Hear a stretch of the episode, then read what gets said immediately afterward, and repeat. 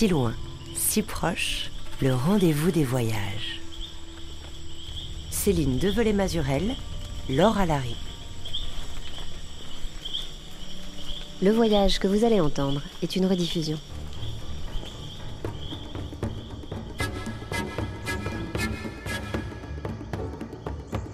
Bonjour à tous, bonjour à toutes. Avant tout élan de voyage et mise en mouvement du corps et des hommes, existe un point de mire, un horizon qui intrigue et dépasse, s'emmène et embarque au-delà de son petit village, des hautes montagnes qui se dressent devant soi, ou des mers immenses qui déjà, rien que par leur seule vision, invitent à prendre le large. Ce large, ce lointain, ces lointains, ont de tout temps nourri l'imaginaire des marins et des marcheurs, des naturalistes ou des découvreurs, des négociants ou des explorateurs. Et à si loin si proche, vous le savez, on vous raconte souvent comment l'homme et la femme se sont lancés en voyage vers l'inconnu pour souvent après en faire le récit ou le rapport entre réel et imaginaire, curiosité savante et esprit de conquête, attirance et répulsion, envie de savoir finalement mais aussi peur d'apprendre ce qu'il y a là-bas au loin. Une histoire des lointains, c'est le nom du dernier ouvrage que vient de publier aux éditions du Seuil l'historien et philosophe français Georges Vigarello, qui n'en finit pas de creuser l'histoire du corps et de ses représentations en Occident.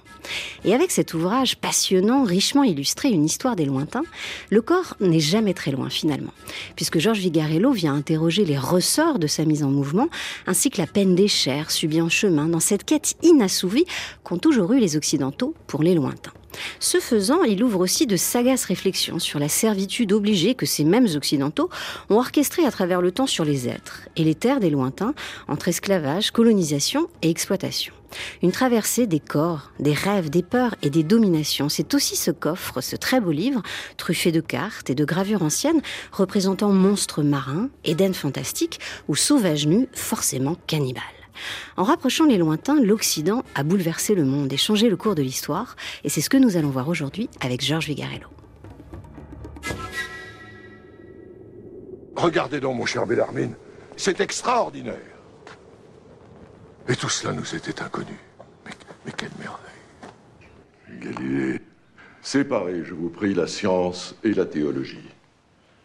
Et vous restez libre de découvrir, d'imaginer d'inventer le monde.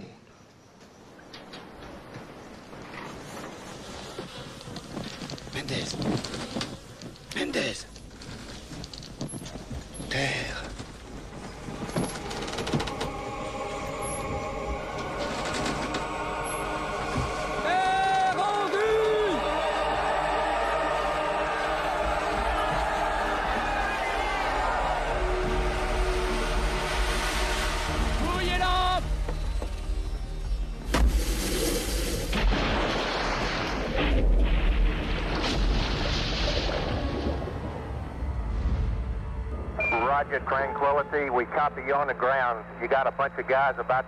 Tranquillité compris. Ici, on a retenu son souffle. Maintenant, ça va mieux. L'alunissage en douceur a parfaitement réussi.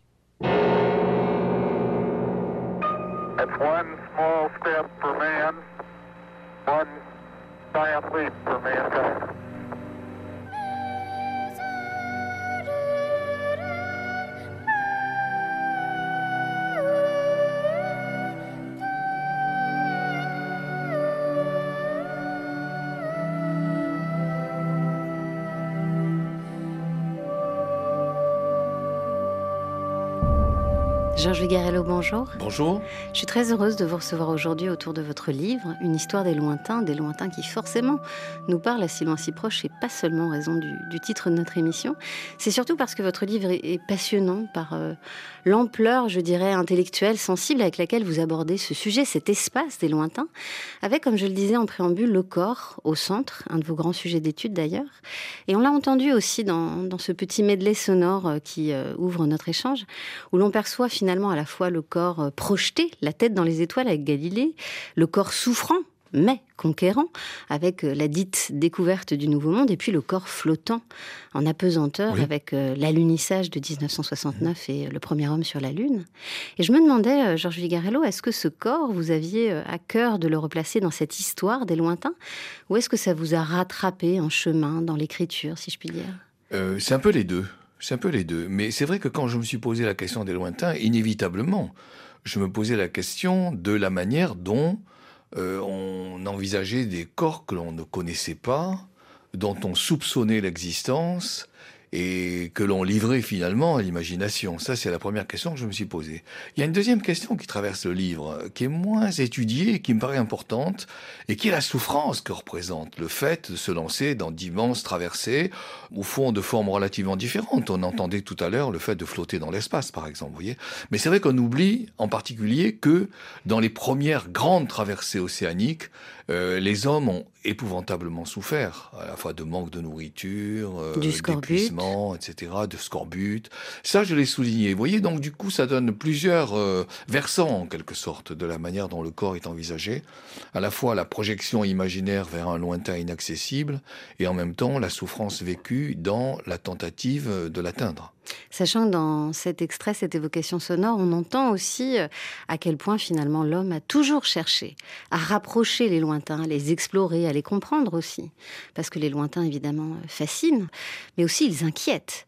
Et ça, ça ressort beaucoup de votre livre. C'est une grande question. Je pense que notre histoire à nous, c'est-à-dire euh, celle des Occidentaux, je suis parti de l'Occident, hein, ça il faut, je crois, le dire en préambule. Mais notre histoire à nous, c'est une histoire qui consiste à projeter en permanence des lointains parce que ces lointains nous intriguent, nous appellent, euh, par certains côtés aussi nous inquiètent. Il y a à la fois ce besoin de conquérir et dans une certaine mesure de dominer, nous l'oublions jamais. Hein. Mais il y a aussi cette tentative de savoir, de comprendre. Et alors quand on prend euh, ces types de questions de manière chronologique, on se rend compte que la première, c'est la domination. Et la tentative de savoir, elle vient après. Oui, c'est très curieux, mais malheureusement, c'est comme ça. Et alors, je, je, ça m'a beaucoup intéressé, cette naissance, au fond, de l'exigence du savoir. Et du coup, j'ai considéré même qu'il y avait deux étapes. La première, c'est celle d'une sorte de curiosité. Et puis la deuxième, c'est quand même de systématiser et de connaître et de monter au fond des choses qui euh, se coordonnent et créent vraiment une organisation de savoir. Et alors à tout lointain, il faut évidemment un centre, et à toute histoire, puisqu'il s'agit d'une histoire des lointains, il faut un début. Et pour vous, Georges Vigarello, tout débute à l'Antiquité, un temps où déjà on entrevoit que la Terre est ronde, sans en connaître bien sûr les limites, mais des hommes déjà se sont lancés à la découverte de ces lointains, parmi eux Hérodote, Archivina 1997 avec l'écrivain voyageur français Jacques Lacarrière, parti lui-même sur les traces de celui qu'on a surnommé le père de l'histoire. Ce qui est intéressant avec Hérodote, donc, c'est que, de toute évidence, il est, sinon l'un des premiers, en tout cas euh, l'un des tout premiers, à être parti en voyage pour en rapporter le récit de ses découvertes, de ses rencontres et de ses constatations. Parce qu'il faut bien dire qu'avant cette époque, et le 5e siècle avant Jésus-Christ, à tort ou à raison, les Grecs se considéraient comme euh, particulièrement civilisés, puisque le terme barbare qui vient du grec veut dire simplement en grec valvalizo, ça veut dire parler mal le grec en réalité. Ça veut dire balbutier, ça veut dire euh, ne, pas avoir une véritable langue. Euh, c'est la seule façon dont il, dont considère les autres peuples. Mais Hérodote, lui, fait un petit peu abstraction de tout ça et essaie simplement de comprendre pour en rapporter un récit destiné à instruire ses contemporains des autres pays et des autres mœurs. Il est le premier à avoir fait au sens propre cette démarche.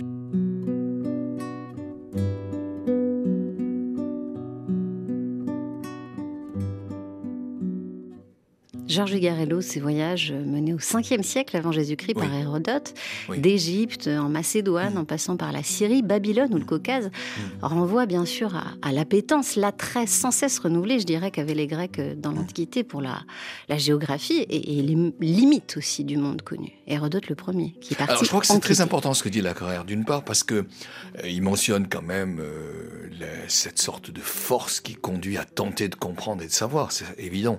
Mais Hérodote, c'est aussi un c'est-à-dire qu'il essaie de, de trouver de nouveaux territoires pour pouvoir euh, faire de l'échange. Et troisièmement, c'est quelqu'un qui s'est quand même lancé euh, dans la tentative d'atteindre des terres qui étaient inconnues, en particulier de très belles descriptions du Nord, les sites qui sont un peu des, des, hommes habitant des lieux de froid, et il a, des descriptions étonnantes. Et en même temps, c'est quelqu'un qui ne connaît pas le Sud, qui ne connaît pas l'Afrique. Donc il imagine une Afrique euh, curieuse, euh, inconnue, et c'est ça qui m'intéressait. C'est-à-dire comment se construisent des imaginaires porter sur ce que l'on ne connaît pas. Et il me semble que pour revenir au problème du corps, hein, il me semble que ces corps qui sont imaginés, qu'on ne voit pas, ce sont des corps qui, au fond, ont trois types de, trois types de différences par rapport à nous. C'est des corps auxquels il manque quelque chose. ils n'ont qu'une jambe, voyez, ou ils ont une tête qui est enfoncée dans les épaules. Bon. Ou c'est des êtres qui ont trop, euh, et qui peuvent plus contrôler. Par exemple, ils ont des oreilles tellement étendues qu'ils peuvent s'envelopper dans l'oreille pour pouvoir résister au froid et dormir enveloppés dans une couverture. Au troisièmement, évidemment, évidemment, ce sont des êtres hybrides. C'est des êtres qui sont à cheval entre l'animal et l'humain. Et je trouve que c'est très important ça, de voir comment euh, il y a une vraie difficulté de penser ce qui est ailleurs et de représenter à la fois les terres, effectivement, vous l'avez dit, euh, les êtres. Donc on a recours finalement au fantasme. Exactement. Euh, cette idée qu'il euh, existe des terres qui sont totalement différentes des nôtres, par exemple tellement desséchées qu'il est impossible d'y vivre, ou que brusquement des terres qui ont des émergences d'eau comme ça, qui surprennent, vous voyez. Moi, je trouve que cette prospection sur l'imaginaire occidental, elle valait la peine d'être euh, questionnée.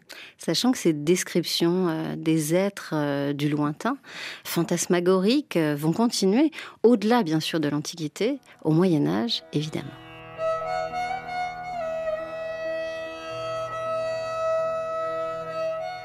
En Orient, il y a des créatures humaines venant au monde avec des dents et de la barbe. Là se trouvent les hermaphrodites, qui possèdent deux sexes, les géants de grande taille, des gens ayant pour bouche un petit orifice et vivant de liquide, d'autres dépourvus de langue et parlant par signes, les satyres aux pattes et aux cornes de chèvre, les faunes sylvestres de petite taille. En Inde vivent les cynocéphales au corps d'homme et à la tête de chien, les cyclopes ayant un œil au front, d'autres individus sans nez, au visage informe, d'autres se couvrant le visage de leurs lèvres supérieures. Là se rencontrent les macrobiens hauts de douze pieds, les pygmées qui mesurent une coudée, des femmes qui mettent leurs enfants au monde à l'âge de cinq ans, et les derbies qui tuent et mangent leurs parents. Lambert de Saint-Omer, premier tiers du XIIe siècle. Georges Vigarello, cet extrait du Liber Floridus, sublime somme encyclopédique illuminée, composée au XIIe siècle par le chanoine Lambert de Saint-Omer, aurait pu finalement euh, apparaître dans votre livre, tant il rassemble ces visions fantastiques, fantasmagoriques, on vient de l'entendre, de, de l'homme médiéval pour l'ailleurs et pour les êtres qui les peuplent. Vous avez tout à fait raison, c'est effectivement, ça aurait pu figurer dans le livre. Et on voit que le Moyen Âge prolonge cette idée selon laquelle les lointains euh, sont des lieux où existent des êtres complètement improbables, largement Le lointain est monstrueux en quelque sorte.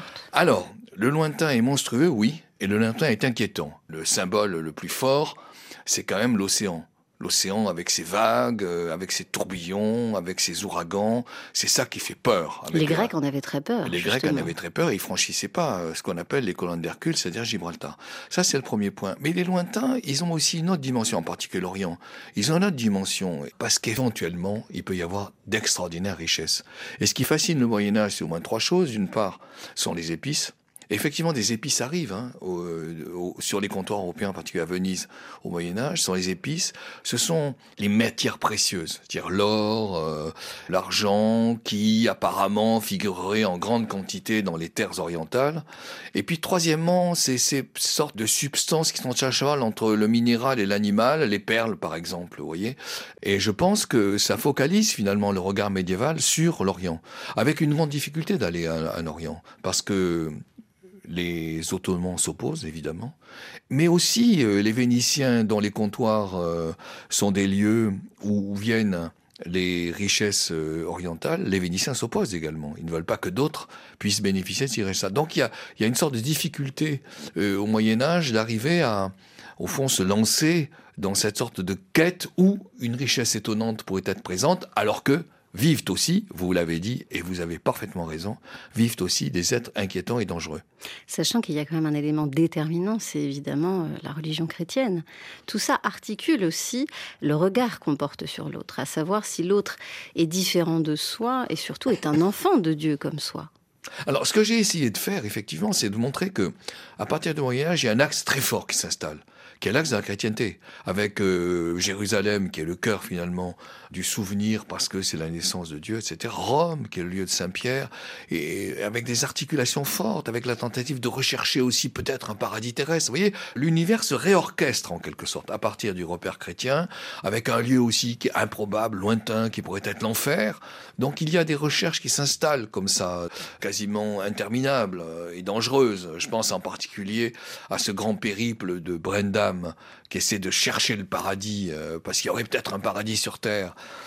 et dont le périple est raconté de façon terrifiante, parce qu'il rencontre des êtres qui sont dangereux, des monstres, etc. Mais il est aussi euh, attiré par des îles qui sont aimantées, donc le bateau vient heurter comme ça, ou encore il est obligé d'ouragan, où les pierres montrent de la mer et viennent retomber sur le navire. Vous voyez, là, on voit vraiment des inquiétudes fortes qui euh, restent évidemment présentes euh, dans la période médiévale, dans une certaine mesure, vont être insensiblement surmontées par la modernité, mais je dis bien insensiblement.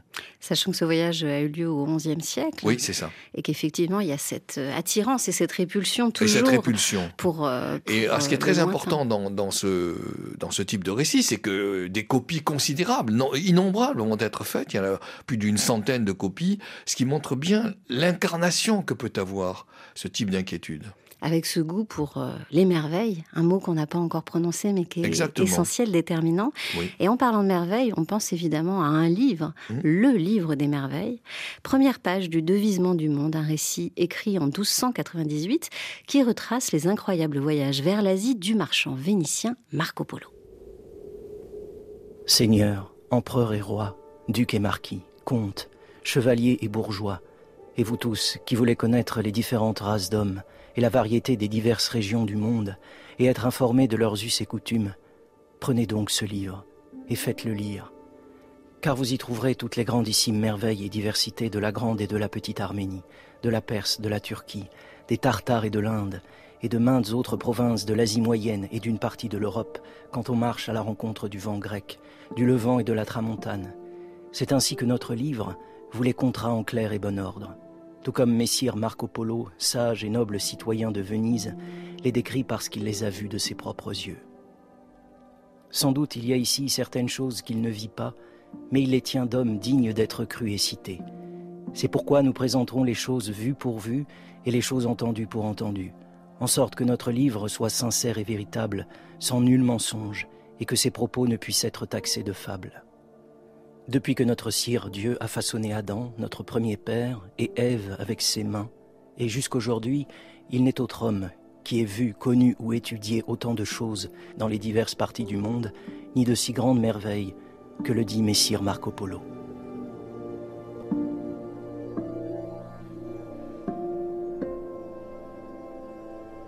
Georges Vigarello, ces choses vues et entendues sur lesquelles euh, insiste le devisement du monde, c'est une nouveauté, on peut le dire, dans le récit finalement des lointains. Alors ce texte est magnifique et il me meut chaque fois que je le lis ou chaque fois que je l'entends. Ce texte est absolument magnifique. Mais il commence par le mot merveille. Donc vous voyez, ça revient à ce que nous disions tout à l'heure. Les Occidentaux pensent que du côté de l'Orient existe effectivement des merveilles. Marco Polo est le premier à se lancer à pied avec son père d'ailleurs, à se lancer à la fin du XIIIe siècle dans cette sorte d'immense aventure qui le conduit jusqu'en Chine. Et c'est le premier à décrire la cité interdite, c'est le premier à décrire le corps, revenons-y, le corps de l'empereur, en disant qu'il a certaines caractéristiques, il est un peu replé, il est rond, etc., il est beau, bon bref. Les contemporains ne le croient pas. Lorsqu'il décrit euh, la cité interdite en montrant qu'il y a des toits qui ont des sortes de, euh, comment vous dire, d'encorbellement, etc. Euh, bon, il y a une résistance. Et c'est seulement quelques décennies, sinon quelques siècles après, que l'on constate qu'effectivement Marco Polo avait décrit de façon objective. Alors il faut, en même temps, envisager l'autre versant. Marco Polo est quelqu'un qui voit, qui dit de manière assez objective ce qu'il voit, même si il a du mal à reconstruire des paysages. C'est quelqu'un qui essaie de décrire d'une manière successive tel lieu, tel lieu, tel autre, voyez. On n'a pas le sentiment encore, ça c'est une invention à mon avis de la Renaissance, on n'a pas le sentiment encore que ces paysages font unité, qu'ils ont des liaisons entre eux, ça on le voit mal. Il y a une succession un peu, au fond, euh, mécanique, si vous voulez, des lieux. Mais la deuxième chose, effectivement, c'est présent dans le texte, Marco Polo parle aussi de ce qu'il entend et qu'il ne voit pas. Et c'est là qu'on voit l'arrière-manche de l'imaginaire. Par exemple, il décrit les êtres de Zanzibar comme étant des êtres gigantesques avec des bouches immenses, qui mangent avec des pelletés envoyés dans la bouche, etc. Vous voyez, bon, il le voit pas. Et donc, on, on voit bien que là, à nouveau, des êtres incroyables, improbables émergent. Mais il faut ajouter une autre remarque, à laquelle personnellement je tiens beaucoup. C'est que Marco Polo, son récit est l'objet de miniatures à partir du XVe siècle. Qu'on retrouve dans votre livre. Qu'on retrouve dans le livre, parce que j'y tiens beaucoup. Et lorsque vous regardez ces miniatures, que voyez-vous? Ben, Vous voyez des êtres que Marco Polo ne décrit pas. Par exemple, des licornes ou des hommes à tête de chien. Donc ça renvoie à ce que nous disions tout à l'heure. L'imaginaire continue de voyager dans la tête, en quelque sorte, des créateurs de miniatures. Et on voit bien que, au-delà du réel, il y a quand même un travail de l'imaginaire qui continue de fonctionner. Qui est plus puissant finalement. Oui, c'est plus puissant. Mais on a un autre exemple que je trouve magnifique, si vous voulez. Lorsque Magellan, je ne veux pas aller trop vite dans le temps, je ne veux pas précéder notre chronologie, mais lorsque Magellan remonte du côté de l'océan Indien et qu'il voit, euh, au fond, les autochtones du sud de l'Amérique, il dit, ces êtres sont immenses. Les Patagons. Les Patagons. Et il dit, mais ces êtres, au fond, sont si grands que je n'arrive qu'à leur ceinture. Mais pourtant, ils sont face à eux. Il est face à eux, vous voyez. Et là encore, euh, la force imaginaire est bien présente. Alors justement, vous en avez parlé, on a parlé de, du grand voyage vers l'Est. Oui. Vous venez de parler du grand voyage vers l'Ouest Oui. cette fois-ci, et on va y aller justement. Oui. Cet horizon euh, longtemps, et vous l'avez dit, euh, indépassable, qu'était l'océan, un lointain, très lointain, qui va finalement être dépassé par euh, Christophe Colomb. Ces grandes découvertes, comme on les a appelées. Alors c'est une question absolument centrale et c'est une question qui est l'objet souvent de fond d'illusions, de mécompréhension. Qu'est-ce que c'est que la mécompréhension? C'est l'idée sur laquelle, brusquement, dans la tête de Christophe Colomb, naît une sorte de, euh, je dirais, de découverte sur laquelle, puisque la Terre est ronde, on peut aller de l'autre côté et on peut finalement atteindre l'Inde. Le phénomène est plus compliqué. Au moment du Moyen Âge, c'est pas possible. Les bateaux sont pas assez forts, euh, les voiles ne permettent pas de remonter au vent. Il y a, une difficulté d'accumuler dans les bateaux des réserves pour traverser cet océan dangereux. Au fond, l'océan est perçu comme un franchissement. Or, qu'est-ce qui se passe au moment de la Renaissance? Où les richesses sont l'objet d'un besoin de plus en plus grand. Les cours qui sont des cours de plus en plus précieuses, qui nécessitent de l'or, qui nécessitent des perles, etc. Et puis aussi les villes. On commence à penser des villes de manière de plus en plus complexe, avec euh, la nécessité d'avoir des sols euh, avec des pierres, des richesses sur les bâtiments, etc. L'invasion des palais. Vous voyez, tout ça. L'Occident a besoin de richesses. Au fond, la force d'attirance de l'Orient est de plus en plus forte. Et à ce moment-là, l'idée, c'est passer de l'autre côté. Mais ce passage de l'autre côté devient aussi plus accessible. Pourquoi? Parce que les bateaux deviennent plus forts. Il y a des étages dans les bateaux qui n'existaient pas auparavant. On commence à avoir des instruments de plus en plus perfectionnés, même si la boussole a été inventée par les Chinois et elle est connue au Moyen Âge. Mais la boussole devient de plus en plus précise, de plus en plus serrée, etc. Le sextant. Donc on peut commencer à imaginer un parcours où la direction reste absolument maintenue. Puis troisième découverte quand même, ne l'oublions jamais, quand vous regardez les galions de la Renaissance, vous voyez que les voiles ne sont pas les mêmes que les voiles du Moyen Âge. Et donc elles permettent de remonter au vent. Ça, c'est une possibilité considérable. Je crois que c'est comme ça qu'on peut comprendre Christophe Colomb. Cela dit, lorsqu'il aborde du côté de l'autre côté de l'océan, il est persuadé d'aborder l'Inde. Et lorsque vous lisez ces descriptions, il se dit mais ces montagnes là-bas, c'est peut-être le Japon. Il va même jusqu'à dénommer des villes, vous voyez, alors qu'évidemment, il n'est pas en Inde. Alors qu'en fait, il prend pied euh, aux Caraïbes au départ. Voilà. Et c'est vrai que euh, ces découvertes, cette découverte, procède d'une révision, c'est ce que vous dites dans votre livre, profonde Oui. des lointains, puisqu'on assiste à une révolution totale des Oui, c'est une représentations du révolution, monde. On- absolument. On, peut parler de nouveau monde.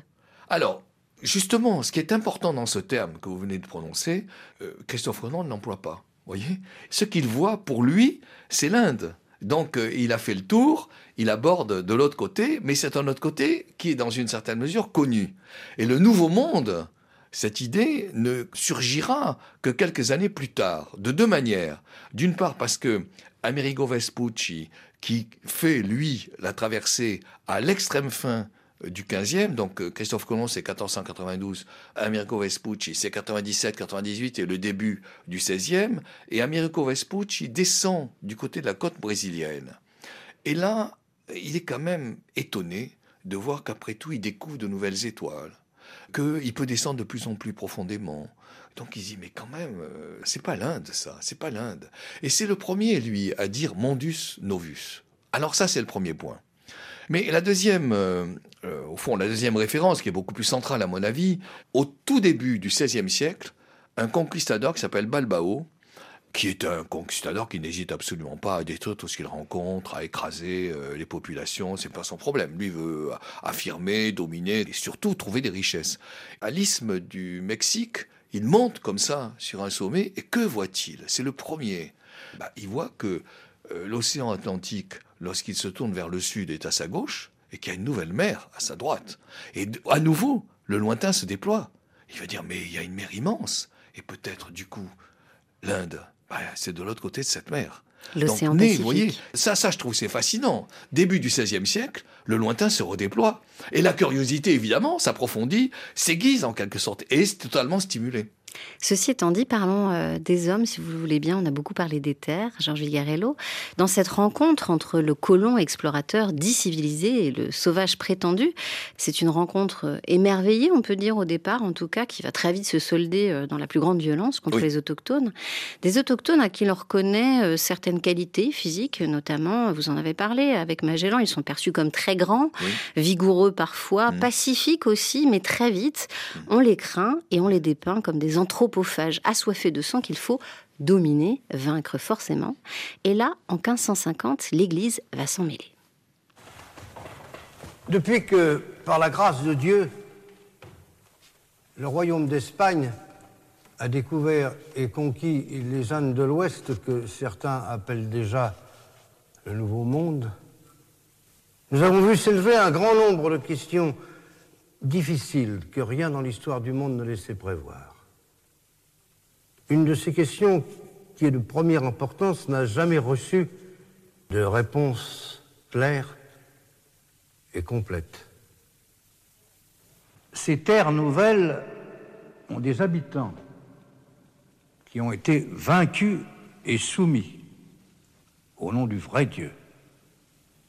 Cependant, depuis une trentaine d'années, des rumeurs se sont répandues en Europe disant que les indigènes de Mexico et des îles de la Nouvelle-Espagne ont été très injustement maltraités par les conquérants espagnols. Ces rumeurs sont parvenues à sa sainteté le pape. Le Saint-Père m'a envoyé jusqu'à vous avec une mission précise. Décider si ces indigènes sont des êtres humains achevés et véritables, des créatures de Dieu, nos frères dans la descendance d'Adam, ou si au contraire, comme on l'a soutenu, ils sont des êtres d'une catégorie distincte, voire même les sujets de l'empire du diable.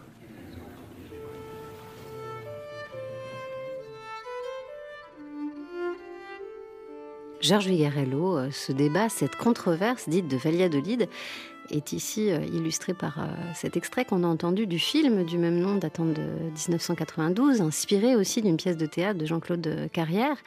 Une controverse qui portait en réalité, il faut le dire quand même, non pas tant sur l'humanité des Amérindiens à l'époque, mais finalement sur la légitimité euh, des moyens employés par les Espagnols pour les coloniser, les évangéliser, à savoir évidemment la force.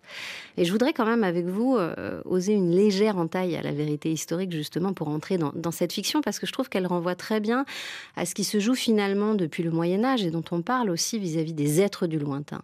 À savoir, est-ce qu'ils sont des hommes comme nous?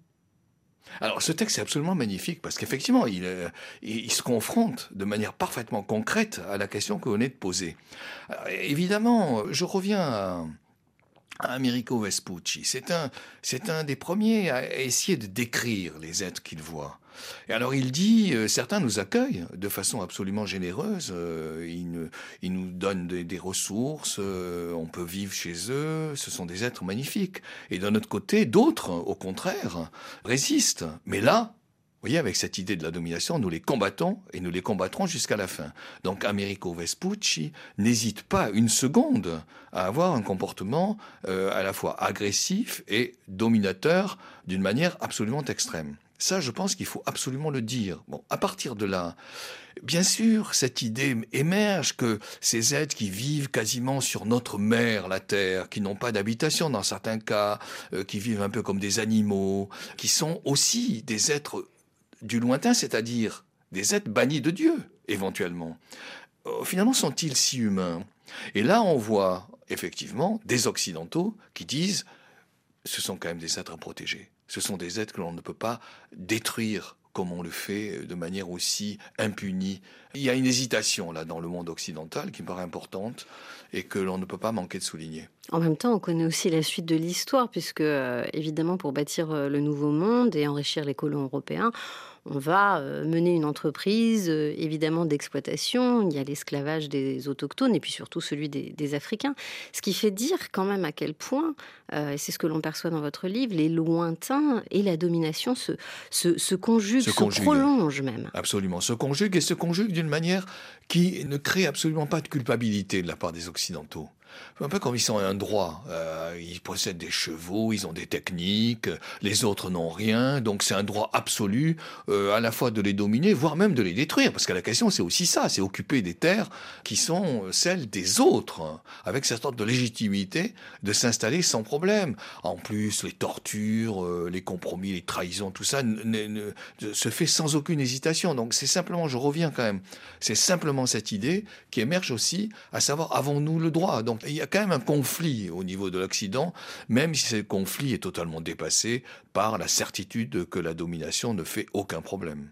Parce que l'Occident se pense évidemment comme étant le centre. Bien sûr. Et en même temps, euh, on avance dans l'histoire, euh, il y a effectivement cette exploitation, mais il y a quand même, alors ça rassure peut-être un peu sur la nature humaine euh, et sur la civilisation occidentale, mais en tout cas, à mesure qu'on avance dans le temps, au XVIIIe et au XIXe siècle, naît quand même l'idée aussi d'une curiosité, d'un savoir. Mm. C'est-à-dire que les lointains deviennent aussi des lieux de savoir. Alors ça, c'est ce que j'ai essayé effectivement de travailler parce que ça me paraissait une idée importante. On a toujours le sentiment que la science existe depuis toujours, qu'il n'y a aucun problème, euh, on traverse pour savoir. En fait, c'est beaucoup plus compliqué. On traverse pour dominer et pour avoir. Et même lorsque, par exemple, Christophe Colomb décrit lorsqu'il dit mais regardez, il y a des arbres magnifiques, il y a des mines.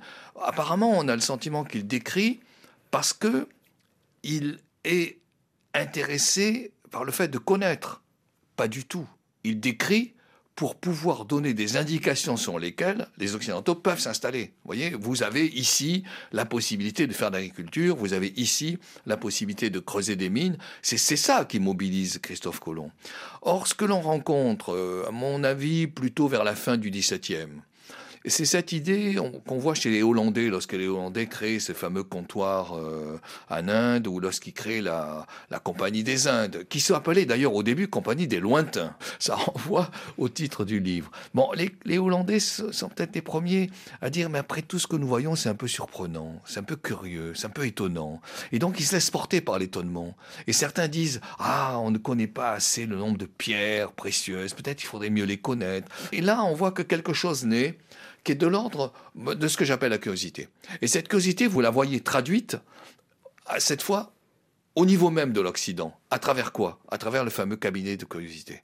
Ce sont des cabinets qui s'installent où viennent se cumuler tout un ensemble d'objets venus d'ailleurs, non pas cumul euh, qui est lié à un geste savant, extrêmement précis, extrêmement exigeant, non, cumul fait de la curiosité de voir ce qui est étranger, ce qui est complètement différent.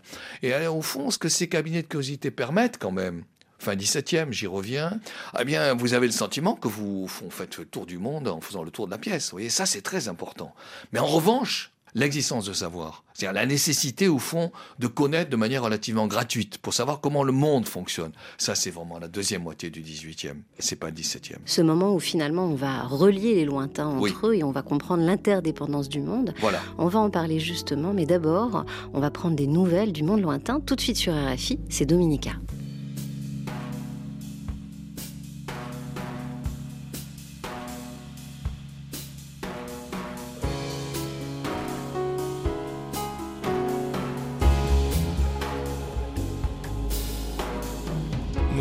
Reçu des nouvelles du monde lointain où la vie fait des étincelles, on les voit bien. même d'où on est dans la vallée, ça brille assez. Et pas de montagne assez haute pour l'empêcher. L'air d'être heureux, ces gens, ils rient tout le temps. Leur visage semble n'être fait que pour l'écran. Ils causent de choses qu'on ne verra jamais ici. Ils ont des bouches qui parlent plus vite qu'il n'est permis. Comme s'il n'existait pas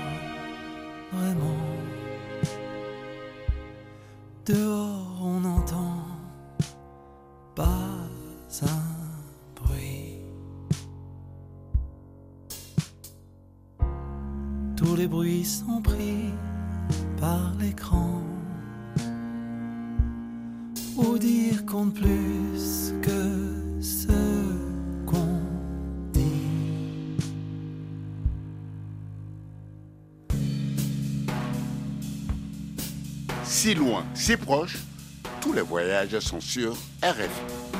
Eh bien, mes amis, à en croire certains esprits bornés, l'humanité serait renfermée dans un cercle de Popilius qu'elle ne saurait franchir, et condamnée à végéter sur ce globe sans jamais pouvoir s'élancer dans les espaces planétaires. Il n'en est rien. On va aller à la Lune, on ira aux planètes, on ira aux étoiles, comme on va aujourd'hui de Liverpool à New York. Facilement, rapidement, sûrement, et l'océan atmosphérique sera bientôt traversé comme les océans de la Lune. La distance n'est qu'un mot relatif et finira par être ramené à zéro. Abolir les distances et explorer le monde, de la Terre à la Lune et au-delà, c'est le rêve que nous invitait à faire en 1865 Jules Verne avec ce roman De la Terre à la Lune dont on vient d'entendre un extrait. Un roman de science-fiction, d'anticipation même on devrait dire, qui raconte finalement euh, parfaitement l'époque dans laquelle euh, nous allons aller à présent, Georges Vigarello, pour la suite de notre voyage à travers cette histoire des lointains. Cette époque, c'est le 19e siècle, bien sûr. Les progrès techniques, l'industrialisation triomphante ont, ont renouvelé encore le rapport qu'avait l'homme occidental jusque-là avec les confins du monde. Et c'est vrai que on voit bien avec Jules Verne, né quand même, il faut le dire, en même temps que la photographie, le chemin de fer, le bateau à vapeur et j'en passe. On voit bien qu'à cette époque, les lointains semblent finalement, euh, pour ainsi dire, abolis. En tout cas, c'est l'illusion qui accourt à ce moment-là, Georges. Ah oui, c'est fondamental. L'idée de la deuxième moitié du 19e, c'est au fond le fait que le monde est connu. Et que, alors ça, s'écrit pour les enfants. hein. Les, les- les traités de géographie disent maintenant que le monde est connu. Euh, Et donc c'est une idée très importante, évidemment, qui renvoie quand même à la nécessité de recréer du lointain. Ça, c'est quelque chose qui m'a personnellement beaucoup intéressé. Alors, bien sûr, revenons à ce que vous disiez, et c'est très important, le 19e siècle bénéficie de possibilités qui n'existent pas jusqu'ici, la puissance industrielle, euh, la domination coloniale, euh, le fait aussi que des grands canaux permettent de faire la ceinture du monde, Suez, Panama, la vapeur, bon bref, donc tout se rapproche, voilà. Tout s'accélère et tout se rapproche. Et je pense qu'à ce moment-là, il y a un double lointain qui se crée, qui est très présent chez Jules Verne d'ailleurs. Le premier, c'est ce que j'appellerais le dessous. C'est-à-dire finalement, au fond, il y a des terres qui sont susceptibles d'être explorées et qui sont non plus à la surface de l'océan que nous connaissons, mais qui sont en dessous. Et là, il y a un travail considérable, qu'on voit très bien d'ailleurs dans 20 000 lieues sous les mers de Jules Verne, travail considérable sur les scaphandres, sur l'idée qu'il existe des terres nouvelles, les, les- gravures de Rio dans Jules Verne sont absolument magnifiques, avec des, sortes de, de végétaux inconnus, de prairies, etc. Bon, ça c'est le premier point. Et le deuxième, c'est évidemment l'au-delà. C'est-à-dire que on le voit non pas dans le voyage qui n'existe pas encore euh, au niveau de la Lune, mais on le voit dans cette curiosité que représente le ciel. La curiosité à l'égard de l'Observatoire de Paris, euh, qui crée des visites euh, régulières, où les gens peuvent regarder comme ça, le- au fond, l'infini, si vous voulez, les termes de Camille Flammarion, les terres du ciel. Donc c'est peut-être des terres habitables, vous voyez. Ça, c'est, à mon avis, extrêmement important. J'ajoute que concernant ce fameux périple au niveau du ciel, il y a quand même les ballons. les ballons qui euh, sont propulsés de plus en plus haut avec de l'instrumentation. Donc des termes nouveaux, stratosphère. Euh, euh, au fond, il y a un monde aérien qui commence à exister exactement comme il y a un monde souterrain. Et ça renvoie évidemment à une idée qui me paraît centrale et que je traverse dans ce livre, c'est que les lointains se redéploient. C'est-à-dire que l'humanité occidentale, dans une certaine mesure, a besoin de lointains. Et elle ne se satisfait pas une fois que des limites sont trouvées.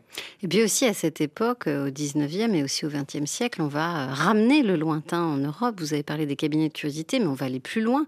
Euh, il va y avoir la grande mode des panoramas qui donne en fait à voir le monde en un coup d'œil, sans parler des expositions universelles qui se proposent d'être des vitrines de la grandeur industrielle, mais aussi coloniale des nations participantes.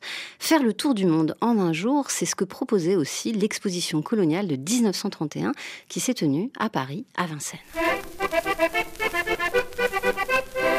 Viens ma chérie, veux-tu que nous allions. Alex, Alex, à l'exposition Pareil qu'on voit des choses à sensation. Alex, Alex, à l'exposition Toi qui aimes les voyages, c'est une affaire. Je te ferai faire tout le tour de la terre. En allant de Vincennes à Charenton. Alex, Alex, à l'exposition la publicité, à l'époque, on disait plutôt la propagande euh, coloniale, avait euh, distribué dans toute la France des affiches euh, disant le tour du monde en un jour. Et c'était vrai. On avait en effet reconstitué là tout ce que la France possédait de remarquable sur tous les continents. Il y avait par exemple la reconstitution majestueuse, somptueuse du temple d'Angkor. Il y avait aussi la reconstitution des palais marocains, de la grande mosquée de Diené, euh, des villages soudanais, des palais euh, malgaches, et on pouvait voir, presque grandeur nature, des... Euh, piroguiers congolais, des tisserands, berbères ou haoussa. Et finalement, en un jour, en effet, les gens qui venaient de partout avaient l'occasion de voir euh, ce qu'on leur apprenait à l'école, la France donc présente dans euh, les cinq parties du monde. La République qui, à ses débuts, dans les années 1870 et 1880, avait fait de la France une grande puissance, eh bien, donnait au peuple une grande fête. Et puis alors, euh, la fête, on reste rêveur car autour de ces années 1930-1931, il y a euh, en Cochinchine, à Saïgon, des troubles très très graves qui commencent à précipiter l'Indochine dans ce qui va devenir la guerre de libération. Il y a par ailleurs, par exemple, au cœur de l'Afrique centrale, ce drame où, disait-on, il y avait un noir sous euh, chaque traverse. Enfin, quand même, les gens qui étaient là se souvenaient et se souviennent aujourd'hui qu'ils ont eu une fête fantastique. Georges Garello, dans cette archive RFI date en 1988, on vient d'entendre le grand historien Elikem Bokolo, grande voix de RFI aussi, nous raconter comment l'empire colonial, cette France lointaine, pourtant au crépuscule déjà de son existence, va donc en 31 se donner en spectacle à l'occasion de cette exposition de Vincennes. Un spectacle, on l'a entendu, de, villages, de palais reconstitués, mais aussi un spectacle des corps. On y revient corps. Oui, on y revient. Moi, je crois que on oublie à quel point l'exposition de 1900 renvoie à une époque que nous avons complètement oubliée. L'exposition universelle. À savoir que, bon, évidemment, c'était une façon pour la France euh, d'essayer de compenser euh, les désastres euh, de 70. bien sûr, c'était aussi une sorte d'affirmation de la puissance de la France, etc. Mais à savoir qu'il y a vraiment une sorte de sentiment extraordinairement optimiste sur lequel le monde est enfin à nous. Et l'exposition tente à montrer cela. C'est-à-dire que lorsque vous arpentez les rues, vous voyez ce monde qui vous appartient. Et vous voyez même ce qu'on appelait les eaux humains, c'est-à-dire spectacle qui à nos yeux aujourd'hui est absolument totalement déprimant et lamentable, pathétique, sur lequel, au fond, ces tribus d'ailleurs euh, elles sont là et elles sont à votre disposition. Et on voit comment ils vivent. Et on voit comment nous pouvons finalement tout simplement les dominer. Et je crois que cette vision optimiste qui est liée à, la société euh, industrielle, qui est liée à la réussite coloniale, entre guillemets réussite coloniale bien entendu, cette vision optimiste avait une puissance absolument tellurique. Mais qui continuait en 31, puisqu'il y avait des villages bien entendu, mais qui est oublié aujourd'hui. Mais vous voyez, je crois que Ces types d'expositions renvoient vraiment au sentiment que enfin la Terre est à nous. Enfin, le lointain nous appartient. D'où la nécessité de créer de nouveaux lointains. Et ce lointain colonial aussi euh, témoigne de, une fois de plus de la mise à distance par les Occidentaux des autres, des terres et des cultures lointaines. Chose toute proportion gardée, que l'on retrouvera après. Là, je fais un petit saut dans le temps, mais euh, dans la deuxième moitié aussi du XXe siècle, dans le tourisme et l'exotisme qu'on a convoqué, qu'il convoquait souvent. Ce tourisme de masse, avec euh, l'avènement de, l'avion, la globalisation aussi, euh, va aboutir à ce que vous appelez, Georges Vigarello, dans votre livre, les non-lieux. Alors, c'est des autoroutes, des échangeurs, des centres commerciaux, des aéroports, avec comme ça une espèce de, de lointain finalement banalisé. Oui. Alors j'appelle non-lieu en m'inspirant de ce très beau livre de Marc Auger qui s'appelle précisément non-lieu, où il montre que les lieux considérés jusque-là comme lointains sont des lieux qui sont investis par nos types de repères et deviennent euh, parfaitement, euh, je dirais, euh, standardisés, homogènes, et où on ne sent plus véritablement la distance, vous voyez. C'est la continuité finalement du monde est à nous. Voilà, et ce monde, il est construit comme nous souhaitons qu'il le soit avec des autoroutes, euh, avec des supermarchés, euh, donc tout est semblable. Finalement, le lointain, dans une certaine mesure, disparaît. Mais il reste, bien sûr, à travers le tourisme, on l'avait très bien dit, des, possibilités de curiosité, etc. Reste néanmoins, et j'insiste beaucoup, qu'il se passe quand même deux choses. La première, c'est le fait que le lointain reste un lieu d'attirance et donc on va créer de nouveaux lointains. Mais la deuxième chose, ne l'oublions jamais, c'est que le lointain nous revient. Oui, vous parlez de retour des lointains. Voilà, dans la mesure où la société occidentale, c'est une société qui, bien sûr, a des formes de réussite indiscutables et en même temps a des formes de destruction indiscutables. Euh, le, le, gaz à effet de serre, c'est un gaz qui fait que la banquise fond, euh, qui fait que les ouragans se multiplient sur les océans, qui fait que les terres deviennent moins exploitables, donc il y a une inhabilité des terres, la banquise nous revient, mais aussi les migrants nous reviennent. Et donc là, je crois qu'il faut réfléchir très fort au problème suivant. Le lointain a été pour nous un Éden. Cet Éden se révèle finalement plus scabreux que nous l'imaginions, plus décevant, plus inquiétant que nous l'imaginions. Et c'est nous qui devenons un Éden pour ceux qui habitaient le lointain. Donc ça, il faut y répondre. Oui, c'est la conclusion de, de, votre livre. Finalement, vous invitez à un examen de conscience, presque. Exact. Pour l'Occident. Exact. Examen de conscience, à mon avis, urgent et très important. À repenser quoi Les lointains? Ben, Repenser le lointain, repenser à l'aide portée à ceux qui vivent dans ces lieux qui sont inhabitables, à la tentative de mieux recevoir ceux qui viennent heurter nos propres portes, à réfléchir à la manière dont nous vivons aujourd'hui dans des lieux qui risquent d'être menacés, à la montée des eaux, etc. Voyez, il y a des multiples questions auxquelles il faut urgemment répondre. Parce qu'il y a une responsabilité, une réciprocité finalement. Exactement. On est le centre, en tout cas l'Occident s'est toujours pensé le centre, mais il est aussi le lointain d'un ailleurs. Et le centre ne peut pas se penser sans la périphérie et sans la manière dont centre et périphérie doivent se coordonner. Question philosophique. Par certains côtés, oui, même métaphysique, oui. Merci Georges Vigarello. C'est moi qui vous remercie. Je rappelle le titre de votre livre paru aux éditions du Seuil, Une histoire des lointains entre réel et imaginaire. Merci à la Sonothèque de RFI et à l'INA pour leurs archives. Merci aussi à Jérémy Boucher, Laura Larry, Céline Develay-Mazurel. On vous salue, chers auditeurs, et on vous donne rendez-vous la semaine prochaine pour de nouveaux voyages, si loin, si proches.